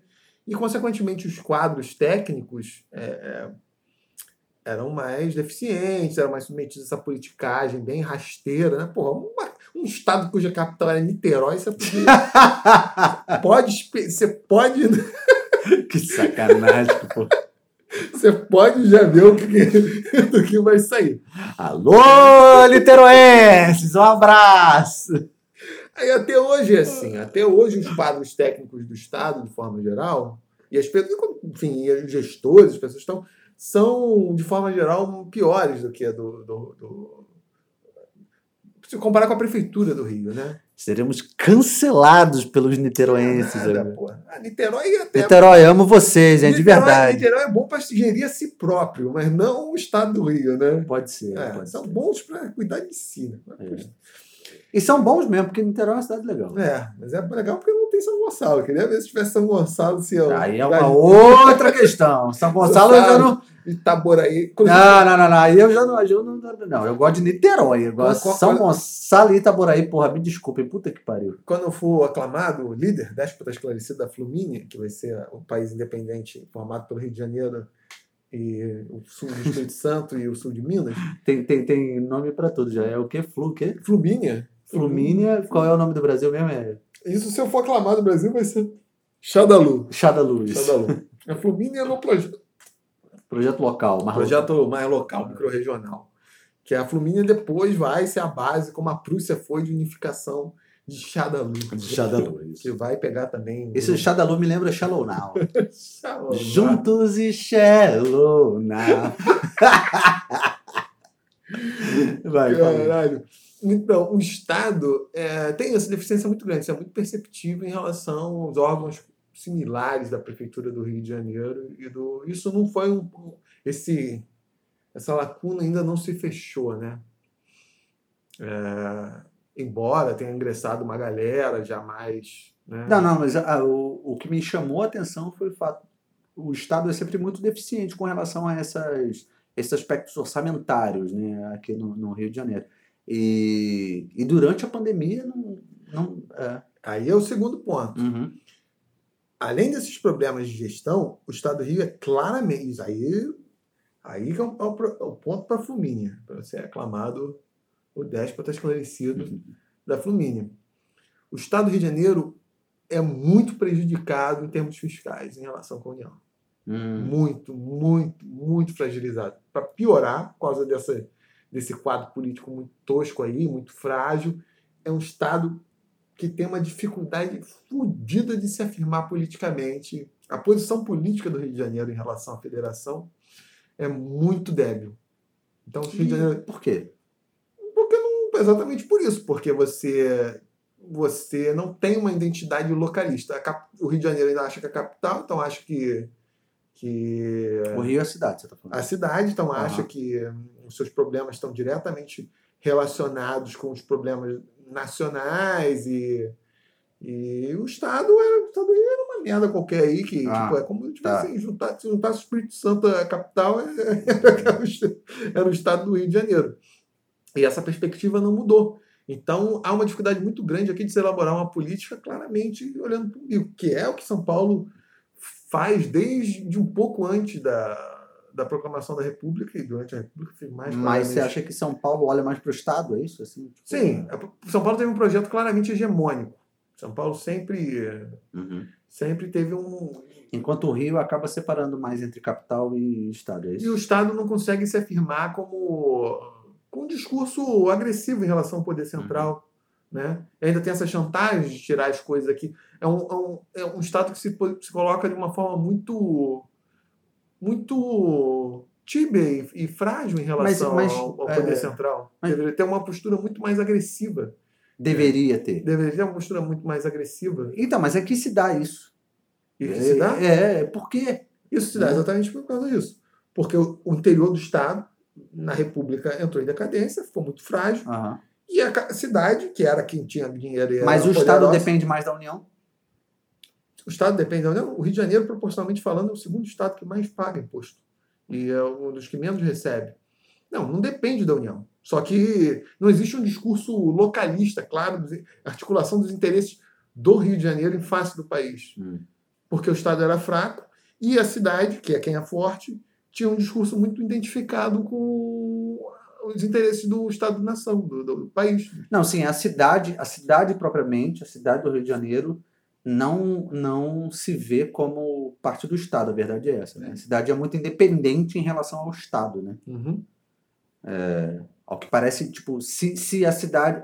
Parece que deveria existir um, um processo contrário, né? Que é tipo, a cidade precisaria abraçar o resto do Estado, né? E não o contrário, né? O Estado ser forte e, e abraçar a, a cidade, né? Não, independente disso, eu acho que, na verdade, é isso. É um discurso claramente focado. Foda-se o Brasil. É o discurso A de São cidade. Paulo. A cidade. É, pode ser cidade ou Estado, tanto faz. É um discurso de construção de uma. Ah, deveria existir um. É, ah, tá. Entendi. entendi. localista, tipo, Aham. ó, se estão insatisfeitos com essa porra. Inclusive, Se dane, aham. se dane, então, ó, se quiser é, meter uns troços meio. Mas é porque, assim, aqui no estado do Rio tem também a coisa da. É o quê? meter um, um- Como São Paulo sempre usou essa chantagem em algum nível ideológico, São Paulo conduzia a porra toda, então se não tivesse bom, eles metiam o pé dessa porra e. Mas é porque existe também aqui essa coisa da, da exploração aqui do petróleo, não sei o que e tal, que acho que o Estado acaba não se beneficiando tanto quanto deveria, né? Não se beneficia tanto porque não soube se impor Se impor, politicamente. exatamente, é. é. Porque, por exemplo, a parte do ICMS não é cobrada, não, não existe arrecadação de ICMS de, de petróleo, isso está na Constituição. Na produção, mas sim no refino. Só que o grosso do refino foi concentrado em São Paulo. Sim. Então, a maior parte das tributações que vão para o Estado, é, e, e esse é um dos argumentos para o royalties, né? Vai Estado com letra maiúscula nesse caso. é, né? é beneficiado para São Paulo. Mas isso claramente foi uma fraqueza política naquele momento de não Não se impor. de né? não se impor. E isso acontece até hoje. Tanto que boa parte dessa. Aí o Rio de Janeiro virou saco de pancada nessa crise fiscal aí. É, mas é como um engraçado. Estado que. Que como tudo, né? Como exemplo ruim, negativo, a gestão era ruim. É muito Mas doido. isso não foi argumentado nenhum. Tipo, pô, as perdas, as perdas fiscais que o Rio de Janeiro tem em relação à União são enormes. São maiores proporcionalmente falando, per capita, do que as de São Paulo. É, mas Isso é uma loucura também, porque o problema é que a, a- percepção, acho que não- ela não se dá só a nível ah, fiscal, assim, e- e administrativo. O problema é que, porra, os governadores que a gente tem, seja lá nos últimos. Fala aí. Nos últimos quantos Últimos anos? Porque 120 anos. desde quando eu me entendo por gente. Caralho, é só merda. Cara, os últimos que a gente teve aqui, ó, já são três. Que estão na cadeia, né, bicho? Assim. Na cadeia, entre aspas, né? Assim, mas. É, Caralho, é bizarro pensar nessa porra, né, cara? pois é, mas ao mesmo tempo, isso provavelmente está associado ao fato de você não ter uma elite com pensamento localista aqui. Porque é muita ingenuidade achar que, por exemplo, o PSDB em São Paulo, que está desde 1940, Ah, sim, desde claro, claro. 1990. Não, tô falando que, obviamente, a gestão de São Paulo é muito. Não tem nem como negar É, isso. não dá, né? não dá pra comparar, não. É muito. Mas achar que lá não tem um esquema. Porque é impossível dentro da realidade. é sim. simp- é sim- simplesmente impossível. Isso não existe. Isso é um negócio. Não tem como acontecer isso. Alguém tá no poder, porra, 26 anos, 27 anos, Não, a verdade, não ter super megas esquemas de corrupção. Só que a verdade uma- é que o Brasil ele é controlado pelas mesmas famílias. Cada, cada região ali é controlado pelas mesmas famílias há, tipo, há quase 100 anos, né? assim, tipo, são as mesmas famílias que controlam determinados estados, não sei o quê. Né? Você vai ver pelos sobrenomes, assim, se você vai buscando ali a fonte, você vai ver que os caras todos têm relação ali entre si. É, e aí, como você falou, assim, não, não é possível acreditar que, porra, em São Paulo não tem nenhum esquema. É claro que tem esquemas, assim, mas é, pelo menos aqui no Rio de Janeiro, cada vez mais. Porra, a gente vê os caras caindo o tempo todo, né? Enquanto que em São Paulo a gente não vê, né? Mas aí que tá, porque a elite paulistana é articulada claramente dentro de um projeto é, localista e se identificaram. Tipo, Uhum. O PSDB é o partido dessa galera. É, E ponto final. E ponto vamos, final. vamos com E- eles ali. Então, é, então esse tempo todo. É. No Rio de Janeiro isso não existe. Sim, é verdade. Quem é, tipo, a elite brasileira. É. Elite, primeiro que não existe uma elite fluminense é, focada em- nos interesses locais. É por isso que a Uhum. política fica para essas porra mais. mais chumbrega possíveis e imagináveis. Não existe isso. É, como o Marco Antônio Villa diria, a elite rastaquera. É uma elite. Tipo, a elite que tem aqui não está fechada com projeto para cá, então, portanto, não se interessa com essa. com essa. O Arminio tem interesse em, em concorrer com. Aqui para o Estado do. Até, até se aventou isso algum tempo atrás que ele concorreria, mas. Me parece que tem uma parada que é a seguinte também, assim, eu acho que a capital, a cidade do Rio de Janeiro, é, acaba absorvendo para si um foco tão grande que o Estado meio que fica ofuscado, a verdade é essa, assim. Eu acho que, tipo, é, é, o, o Estado, de forma geral, fica muito... Como é que eu posso dizer assim? É isso mesmo, assim, o foco fica muito na capital. Que é diferente de São Paulo, por exemplo, que você tem determinadas regiões lá, você tem Campinas, você tem é, Ribeirão, aquela região ali de Ribeirão Preto. Você tem. Tudo bem que, porra, o estado de São Paulo, é, cara, territorialmente é, é muito maior, assim, né? Uhum. E aí, consequentemente, você estabelece é, outros centros, né? Então você tem. E aí você vai tendo essa- essas cidades que vão se desenvolvendo muito bem, assim, porque vão formando outros centros. Enquanto aqui no Rio de Janeiro, como é muito pequeno, acaba que a capital é o, é o principal centro. E aí, tipo, tudo fica focado para cá, né? Até o cara lá da- do, da- do extremo norte do estado do Rio de Janeiro, ele fala que ele é carioca, né? Assim como o cara de Angra dos Reis, de Paraty, fala que é carioca.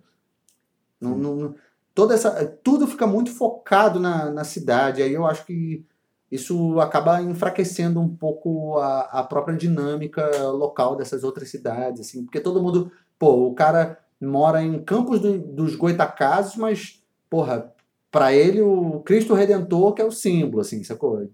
Não sei se isso faz sentido também, mas enfim. É, eu não sei, tipo, acho que pela dimensão do estado do Rio de Janeiro, Rio de Janeiro é metade de Portugal, né? Tipo, menos que metade de Portugal. É muito difícil, ainda mais cidade de tamanho É. dessa, não, não se assomar em relação a todo o resto. Uhum. Eu acho que deve ser muito mais essa, tipo, quem é que dinamizava, quem era a região dinâmica, que era o Rio de Janeiro, era a capital, então, portanto, tipo, o seu bem-estar estava diretamente associado ao bem-estar do país e da sua Sim. posição ali. Não tinha como. E a, a identidade da cidade, que é tão avassaladora, que é do. E ainda é essa porra Ainda mesmo, é. né? Ainda é assim. E quando. É, exatamente. Aí quando, Ainda fu- é assim. quando fundiu um estado que era um estado bem meia-boca, né? Tipo, o estado do Rio era bem meia-boca. Uhum. Não era. um- já estava meia-boca. Inclusive, uma das razões da fusão foi essa, né? Tipo, a- os tecnocratas lá da ditadura achavam que os capitais gerados no Rio de Janeiro, ao contrário de São Paulo, não estavam beneficiando a, a zona periférica. Tipo, enquanto São Paulo estava tendo uma expansão industrial para e o ABC e tal, porque Uhum. era uma coisa unificada, no Rio de Janeiro ficava. Não havia. Os recursos produzidos aqui não irrigavam as, as, Uhum. as periferias e tal. Eu achava que a, a fusão. Só que isso deu no contexto que aquele modelo de crescimento para caralho já estava se exaurindo. E o Rio de Janeiro não recebeu nenhuma contrapartida a isso. Com o Estado atrasado, e o Rio de Janeiro não perdeu essa. E não, não agora nós vamos pensar para cá e vai ter uma postura mais agressiva em relação ao poder central. Porque nem tudo que é bom para o Brasil é bom para nós. E não tem esse. São Paulo tem essa. A perspectiva de São Paulo, desde a proclamação da República, é, é, é o que é bom para nós e nós temos que ser hegemônicos. Se for bom para nós, vai ser bom para o resto. É o discurso que eles adotam, precisa de liderança e tal. Ah, para cá não, aqui é um discurso mais, mais, mais acomodado por causa disso da capital e tinha um, Uhum. esse estado aí que não tinha conexão. É. O Rio de Janeiro ainda vive do passado, né? A verdade é essa. né? É, mas aí teria que ter uma postura muito Ah. mais agressiva de falar isso. Olha, você acha que nós encrencamos tanto assim, são tão problemáticos, criamos tantas dificuldades fi- fiscais? Foda-se. Foda-se, sai disso aí. Fica aí, o Brasil se resolve. Se não é um problema. Né? Tem que ter um. Eu acho que deveria. Álvaro separatista. Eu sou separatista. Eu sou separatista. Aqui, ó. O lance é viver bem, cara. A pessoa tá vivendo bem, foda-se. cara. Você vai ser chá da lua, vai. vai ser. É, eu acho, eu acho que um dos grandes problemas do Brasil assim é, é, é o tamanho também. Então acho que mesmo, mesmo que não fosse separar, mas acho que a autonomia é fundamental. Ah, mas isso assim. não existe. Isso não existe. A relação que. que... Bom, o Rio de Janeiro é o segundo estado mais rico da federação. Uhum. E ainda ao contrário do que as pessoas falam, um estado bastante industrializado. né? Porque tem esse discurso que como não produz porra nenhuma, é bancada, isso é moca. Não, isso é papo furado. Isso é tudo papo furado. É. O único setor que o Rio de Janeiro é realmente muito fraco e poderia ser um pouco melhor, mas também não seria muito melhor, é o setor agrícola. Uhum. Mas isso é mó caô. As pessoas falam isso, eu canso de ouvir isso. "É, ainda não Ah, tem mas indústria. é, acho que não, É, quem é. não leu porra nenhuma, né? Tudo caô. E, eh, e o peso que tem essa máquina do governo federal é, porra, é enorme aqui. Aí, fala que bene- aí tem esse papo que tem tanta coisa, segunda quantidade de- funcionário público, isso beneficia, isso é tudo caô, cara. Uhum. Caô. Esses benefícios disso são É, isso virou meio que um. Alguém contou essa história, virou um senso comum e aí fudeu. Exatamente, né? mas isso é. isso é mobilizado, o Estado não, não contesta, fica nesse, nesse. E só se fode. O engenheiro politicamente só, só toma fumo. Só to- eu acho que é o Estado politicamente mais fraco em relação à sua posição econômica. Sim. E você vê isso, tipo, porra, como que o Estado, o segundo Estado mais rico da federação, passou por aquela crise fiscal fodida, uma humilhação do caralho. O governo federal nunca, nunca na sua história atrasou salário de funcionalismo. Não, mas não, não atrasa porque. Porque, porra, tem um claro. um- uma clara dependência dos estados mais. Sim. Ah, a gente pode falar do modelo brasileiro, que concentrou a porra toda no Sudeste. sobretudo em São Paulo. Beleza, tem uma série de problemas. Mas o foda é isso, é um estado que relativamente próspero, rico, e não consegue. Porque o Estado do Nordeste mobiliza isso como. E com certa razão, né? De que não foram beneficiados com o processo de industrialização, de uhum. investimentos, uhum. mas o Rio de Janeiro não mobiliza essa porra aqui também, uhum. né? Perdeu uma porrada de coisa, perdeu a casa da capital, perdeu, não recebeu tantos investimentos quanto São Paulo. É, mas eu, é, é, parece que o Rio de Janeiro se contenta com a, com a, com a, Por isso que eu falo que eu acho que a capital acaba tendo um, um, um papel meio de ofuscar o resto do estado. Assim. Parece que Uh, o Rio de Janeiro se contenta com o fato de ter a cidade do Rio de Janeiro, entendeu? E ser a capital turística do Brasil, assim. O estado você tá falando? É, eu acho que, de certa forma, sim. Parece que se contenta com isso. Só que esquece-se que o dinheiro que entra de turismo aqui fica aqui. Não é. vai para o resto do estado. É. Né? Eu, tenho uma, eu, tenho uma, eu tenho essa sensação, assim, de que é, o Estado é, se, um pouco se, se, se perfaz dessa coisa, assim, de, de, da capital ser, nossa, o Rio de Janeiro, não sei o que e tal. Parece que todo mundo se sente meio carioca e aí fica meio por isso, assim, sabe? Sei. Me dá essa sensação quando eu, quando eu é, conheço pessoas de fora da capital, ou então visito os lugares, nego, quer, nego se sente meio carioca, não sei o que e tal, e aí acaba ficando essa porra, né? Fica essa sensação de que todo mundo está participando dessa parada aqui né? que é a cidade que, porra, é, né, foi se desenvolvendo, não sei o quê, e aí tem o. Há pouco tempo atrás recebeu determinados incentivos, como é, é, Olimpíadas, Jogos Olímpicos, não sei o quê, é, é, Copa do Mundo, né? Jogos Olímpicos, e aí entrou um pouco de dinheiro na cidade, aí é, sofreu determinadas é, transformações e a galera que é lá de, de Barra Mansa tá meio que comprando essa ideia, sacou? O nego não tá é, ligado nos problemas de Barra Mansa, o nego tá achando que faz parte dessa porra toda, né? Faz parte. E não é assim. Eu acho que dá uma. É, é, cria uma sensação de unidade que não, que não é verdadeira, né? Aí eu não sei também. Enquanto isso, o Álvaro está tirando água do joelho, cachoeira do joelho. Aí vou aguardar. Eu piscina semi-olímpica. Semi-olímpica? Não olímpica, mas semi-olímpica. 25 metros. 25 metros, isso aí. Tá acompanhando as Olimpíadas? Uh, acompanhando para valer, não, mas eu soube que uh, no skate ganhou prata, né? A, a, garota de 13 anos de idade, né? Do Maranhão, inclusive. Pois é. É, que, que, que eu tava lá, no Maranhão. E. Tava em Tóquio. Por isso que eu soube. eu acho. Você chegou a ganhar uma medalha olímpica aos 13 anos? É, não, pô, a garota é surpreendente, né? 13 anos de idade de ganhar. É, é legal pro Brasil, né? Porque, tipo Primeira vez que o skate faz parte da, da Olimpíada e ganha uma prata, né? O Brasil. Então essa galera que tá destruindo o pavimento aí. É, é, destruindo a Praça Mauá. Ali. É, Praça Mauá. Os skatistas, bate bola, esses skatistas! Estão trazendo metais preciosos. Metais preciosos. Estão recuperando, na verdade. e teve o no surf também, né? surf? Primeiro ano que, o, que tem surf nas Olimpíadas, o Brasil também é. ganha. E os outros esportes, tipo sueca, porrinha? Esses aí estão faltando nas Olimpíadas. Estão faltando, precisa, né? precisa, entrar, precisa entrar. Truco? É. Né? Honda? Jogo de Honda. Jogo de Honda. sinuca, eu não entendo porque não tem sinuca, cara. Eu seria ouro, com certeza. Tem uns esportes assim que eu não sei porque não tem nas Olimpíadas. Sinuca é um deles. Sinuca é legal. Sinuca é legal. Ah, porque não tem sinuca? Hum, todo mundo joga sinuca, pô. Não tem bar no mundo todo, pô, tirando os países islâmicos. Não, qual é a diferença do ping-pong pra sinuca, sinceramente? Com relação à estrutura. É assim, né? É, pois é. E assim, dois, duas pessoas e tal. Qual, qual a diferença? Também não sei qual que é. Tipo, é, é, é, tão esportivo quanto. É. Por que será que não tem? Boa pergunta. Vamos, vamos acionar o COI aí. É. Não, porque realmente, assim, sinuca e tal é um jogo, porra, com estratégia, com não sei o que e tal. Não Será é que, não, será que não é tão popular assim no mundo? Será?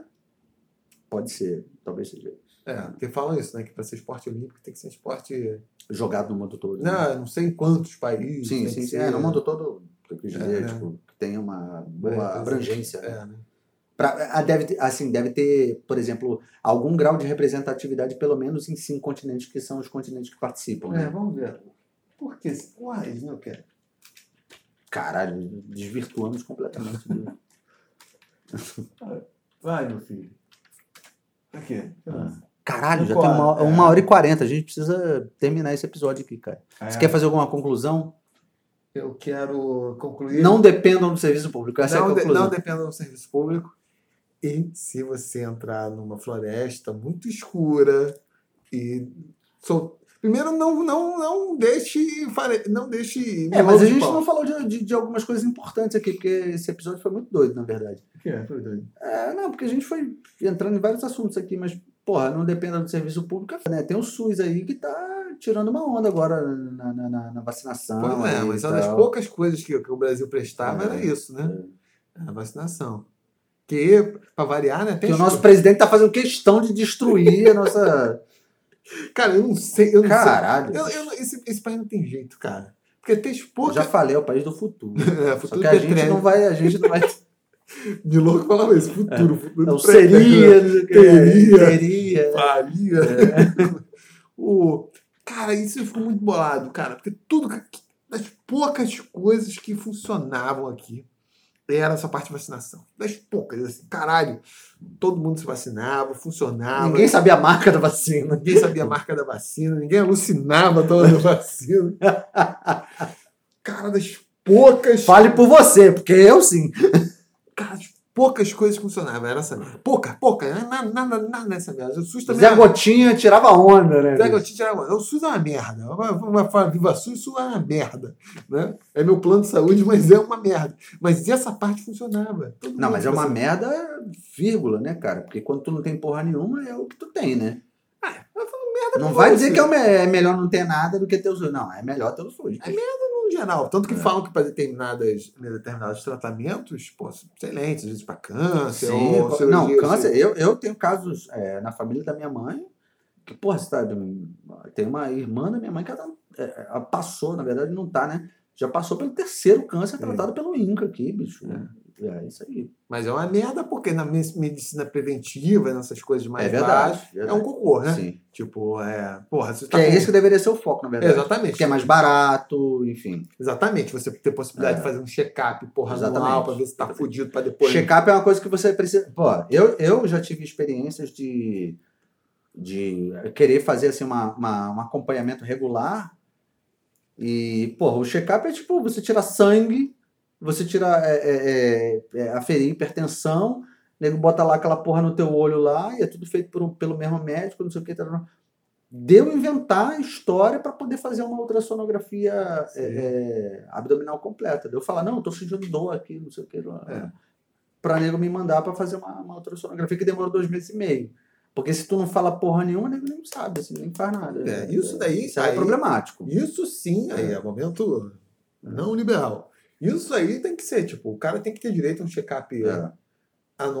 claro, e às vezes quando a situação estiver mais fodida por algum motivo de, sei lá, de uma possibilidade de ter uma doença, alguma coisa identificada, até mais, mas pelo menos uma vez por ano, as pessoas deveriam ter direito a fazer esses exames. Não, mas é o meu caso, eu faço isso. Eu vou pro SUS, faço os meus exames lá, invento uma parada qualquer e vou lá e faço um, um- uma ultrassonografia completa, assim, do abdômen. Falo que tô sentindo dor, porra, não sei o que e tal. É, a última vez eu não pude fazer por conta do vado.